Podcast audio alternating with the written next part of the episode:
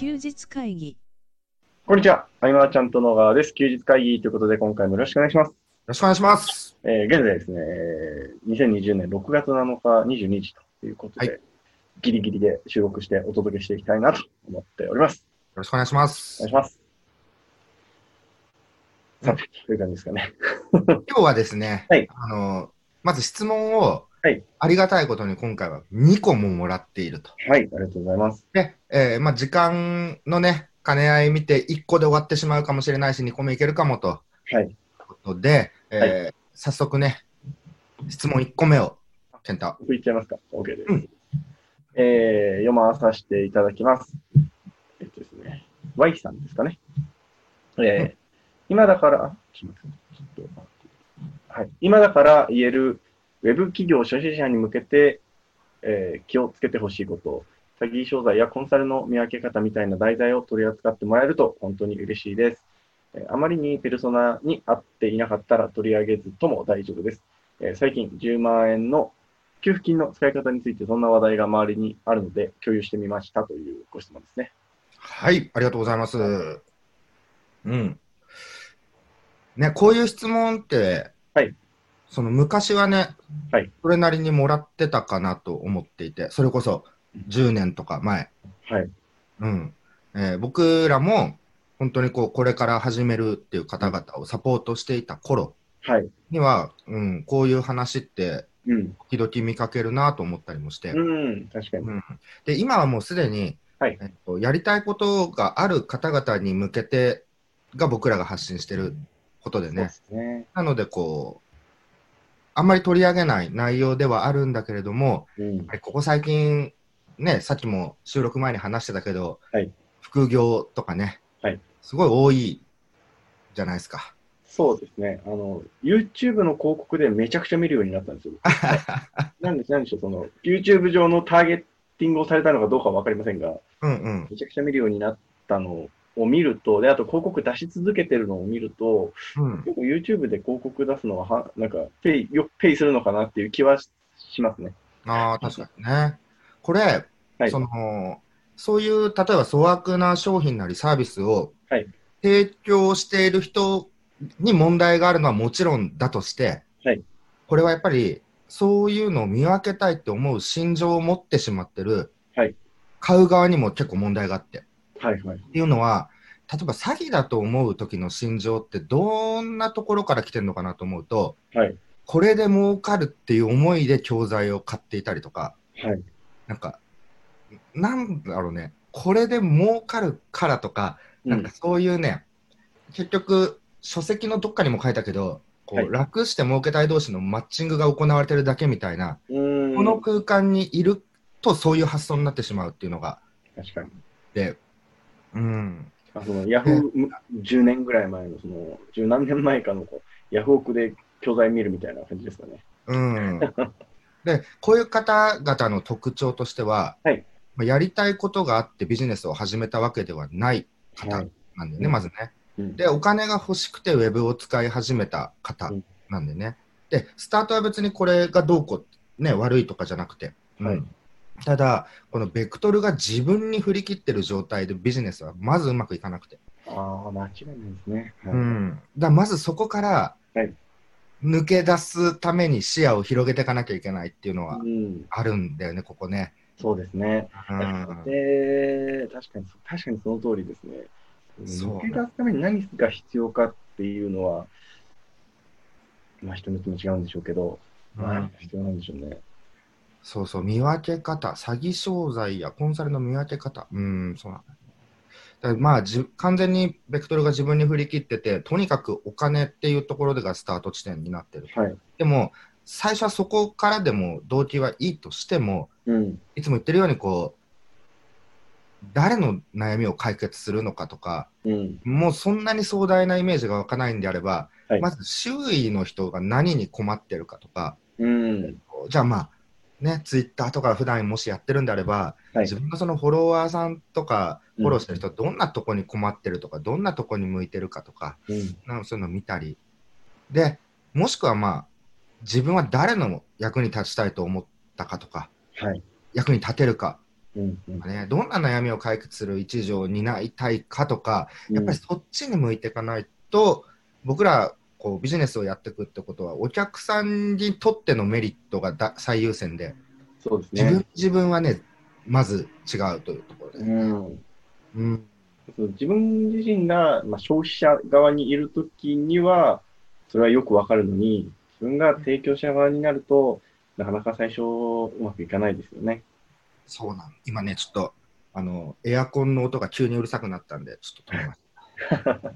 そうそうそうそう。でね、はいみんな始めたての方、僕もすごく実体験でわかるんだけど、はい。市場選定なり調査なりが、うんほぼなく甘いんですよ。うん。うん、これはね、でも、えっと、今の自分が持ってるスキル、知識を生かそうと思ったりするとありがちだったりもするし、はい。うーんとね、なかなかこう、外に目が向くっていうより、やっぱり起業するきっかけとしては、今このご時世、まあ、副業がバーッと広がってるってなれば、じゃあはいネットを使ってお小遣いみたいなね、うん、そんなのは自然とそうですね。なってくることなんだけれども、やっぱね、もっとこう調査しなきゃいけない。うん。何困ってるんだろうってとこから始めて、じゃあそしたら競合はどんなことをしてるんだろうとか、うん。いろんなサービス見て、どんな金額で、どんなサービスで、えー、とでもそのサービスの中で不足してるとこってどこだろうとか、補えないかとか、うんとまあ、自分の知識やスキルで解決しようと思いがちというのも分かるし、そこにしか熱量が働かない方もいるとは思う。うん。うん。うん、でも、まあ、例えば経営者として需要を解決する、満たすって考えると、はい。うんとまあ、解決できる人と組むとかね、うん。解決できない方、社長さんたちとは、ね、社員を雇用してスキルを補填するみたいなこともあるけれども、はい。うん、これね、向いてるベクトルがね、まずガラッと180度変えなくてはならないとそうでいうすね。うん、気をつけてほしいことというかね、本当気づいてほしいこと。あなんか、まあ、気づかないとなかなかうまくいかないですよね。このまま埋もれてってしまう可能性がね、うん。うん、その、さっきおっしゃってたみたいに、その小さい成功体験が多分意識を大きく変えてくれると思うので、それこその、身の回りの方の困ってることを解決するとか、まあ、ツイッターで仲良くしてる方の役に立つとか、そういったところからやって、まあ、ちっちゃく成果を上げていくのが一番いいかなとは思いますね。うん、うん、うん。例えばその、見分け方みたいな話でいくと、うんとそうだな、でも、うん、なんか、そうだな、顧客対象者をどこに置いてるかで、はいあのコピー、セールスコピーって変わってくると思うんだけれども、うん。えー対象をすごくゼロに置いてるところうん。の商品は僕あまり手にしてなかったりとか、うん。うん。とね、まあ数字訴求とかもそうだし、あとガチャガチャした小手先テクニックっていうのかな。はいはい。これは、なんかね、うん、まあガチャガチャしすぎると矛盾してくるっていうのもあるんだけど、うん。えっ、と、あ、この方法を使ったんだ、みたいなのが分かったときに、うん。うん、もっとドストレートな方がいいんじゃないかとかね。うん、あとは誰がリリースしているかとか、普段の発信とかもそうなのかな。うん。うん、でも、僕はそれで買うってことはまたあまりなくて、うん。うんとね、目的からして違うのかもしれない。うん。うん。僕はなんか前にさ、はい やたら講座を買った時は、はいえっと、その後のフォローと、えーリピートにつながるメールなりうん。と、あとはそのバックエンドのプロモーションみたいな、はい。そういうのが知りたくて購入する。まあ、調査に近いのかな。うんあとは自分が全くこう飛び込んでない分野に関して、はいだけれどもその類似してるというか、えー例えば有料ノートとか、うん。こういうのはどんな感じで出してるんだろうなと思って、バーっと適当に買ってみるとか、はいうん、でも一番は、これバシッと買うっていう時は、その人への興味で、その人とつながる、つながりたいためうん。に買うのが一番多いうん。かなと。うん。そうですね。それはやっぱり、なんか、いいですよね。うん、人に焦点当てないのであればね、仮に。はい。そしたら、その、情報教材みたいなうんものに、あえてこう、手を出さなくても、うん。うんとそんなね、それが先端のものなのか何なのかとかもよくわからないし、先端がどこにあるのかもわからないぐらい、トゲトゲボール状態だけれども、うんえっとね、書籍で十分だと思う。まず、少し古いとはいえ。うん、いや、本当そうだと思いますね。そうそう。うん書籍からでいいんじゃないかと思う、ねうん。で、書籍でも今つながりやすいというか、マーチャントブックスとかはそういうの前提で、ね、リリースはしてるけれども、はいえっとまあ、やっぱね、直にもっとつながりたいと思った時にうん。購入して、その人の考え方にもっと触れたいなとかね。うん。うん、で、まあ自分がいいなと思って買買うわけなので、うん。そのいいなと思ってる人の周りにはまたどんな人がいるんだろうとかね、うん。バックグラウンドとか見てるとちょっとワクワクしてくるとか、うんそういうふうに僕は、うん、購入するとき考えてるなと。うんでも、これから始めようと考えてる人は、はいまずこれで儲けられるのかとか、うん。この数字通りにいけるのかってなってるんで、はいもうその時点で不毛なマッチングに、ね、がんじがらめの状態になってるっていう。そうですね。うん。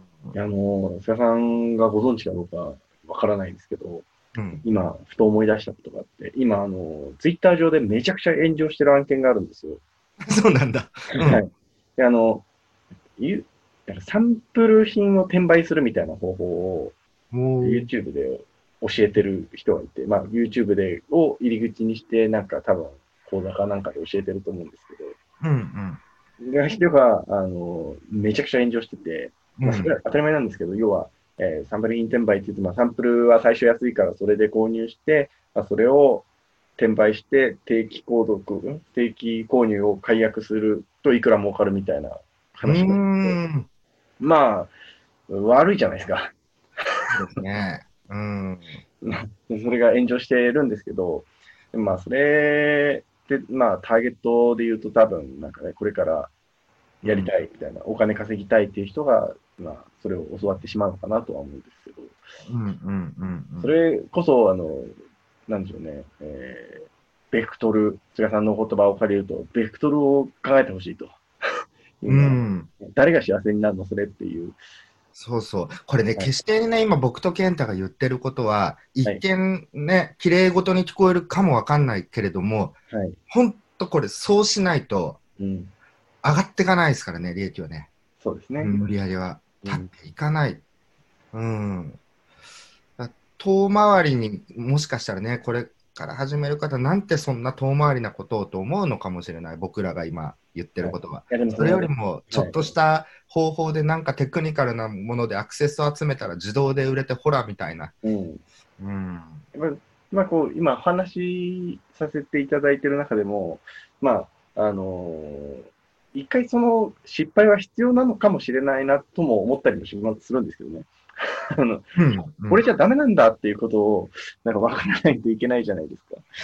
ねだ僕、自分のことしか考えてはい。なかった、その2002、3年の初めの頃か。うん、丸、その、ね、プロフィールとかにも書いてあるけど、はい。全力で年商6万円だったもんね。もうパソコンで完結するんするんだというか、はい。向こうにいる人を意識しないというか、うん。もう反省点ばっかなのが、でも、挑戦を通して早めに気づけたんでね、うん。うん、すごく良かったなと思うし、これは、えっと、今僕がこうやって伝えられるのは、僕自身もそういう過ちがあったというか、うん。うん、なのでね、これ間違いないことなんですよ。本当、意識を変えないといけないと。